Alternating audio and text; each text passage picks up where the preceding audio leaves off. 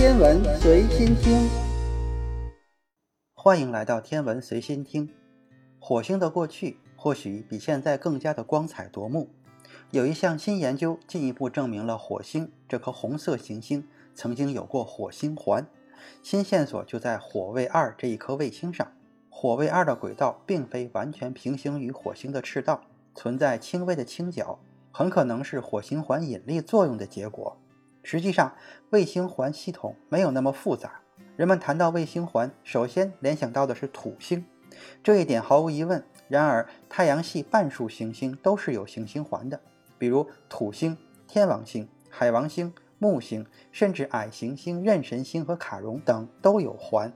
二零一七年，两位研究员提出过火星曾经有过火星环，他们对火卫一进行了动画模拟，发现火卫一很可能是由一颗小行星撞击火星形成的，残骸飘向太空，形成了火星环，最终形成圆形的火卫一，其质量可能比现在的火卫一要大得多。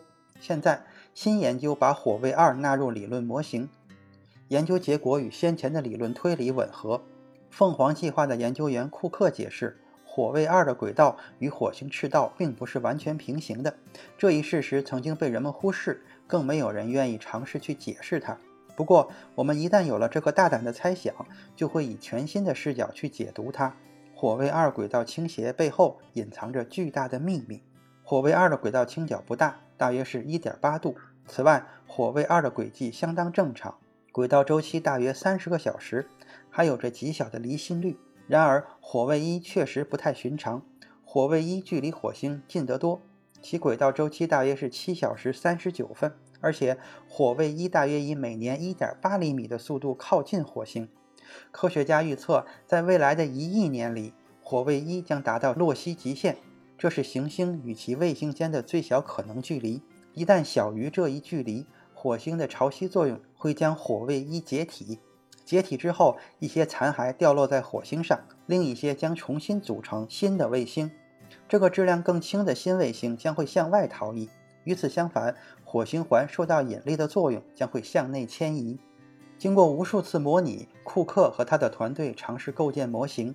分析向外逃逸的圆形火卫一如何影响火卫二轨道的倾斜，最终发现圆形火卫一的质量如果达到现在月球的二十倍，这时火卫二与火卫一将达到一比三的轨道共振。同时，火卫二距离火星是火星半径的三点三倍，导致火卫二轨道的轻微倾斜。几十亿年来，火卫二轨道的变化特别小，成为我们现在看到的火卫二轨道。库克还认为，这一过程必然发生过。三十九亿年前的大撞击之后，圆形火卫二很可能被分解再重组。那个时候，火卫二的轨道与火星赤道平行。但好景不长，因为在圆形火卫一与火卫二的双星共振系统中，起初一定会存在轻微的轨道倾角情况。他还告诉 Science Alert 的记者，三十五亿年左右是我们的最佳推测。之前，赫塞尔·布鲁克和明顿的研究显示，三十五亿年前，火星曾经有过一颗质量是现在火卫一二十倍的卫星，而我们的推测与他们的计算刚好吻合。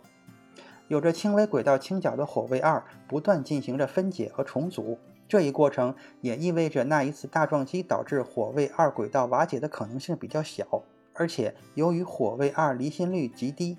因此，路过的小行星影响火卫二轨道倾角和离心率的可能性也不大。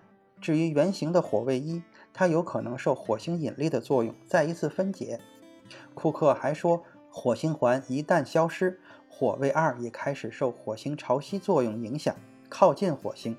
一旦达到洛希极限，潮汐力会将其摧毁，残骸散落成为新的火星环。这个过程可能进行了两次，形成我们现在看到的火卫一。这意味着如今的火卫一可能形成于大约两亿年前，而两亿年刚好在科学家们检测该模型理论的阈值之内。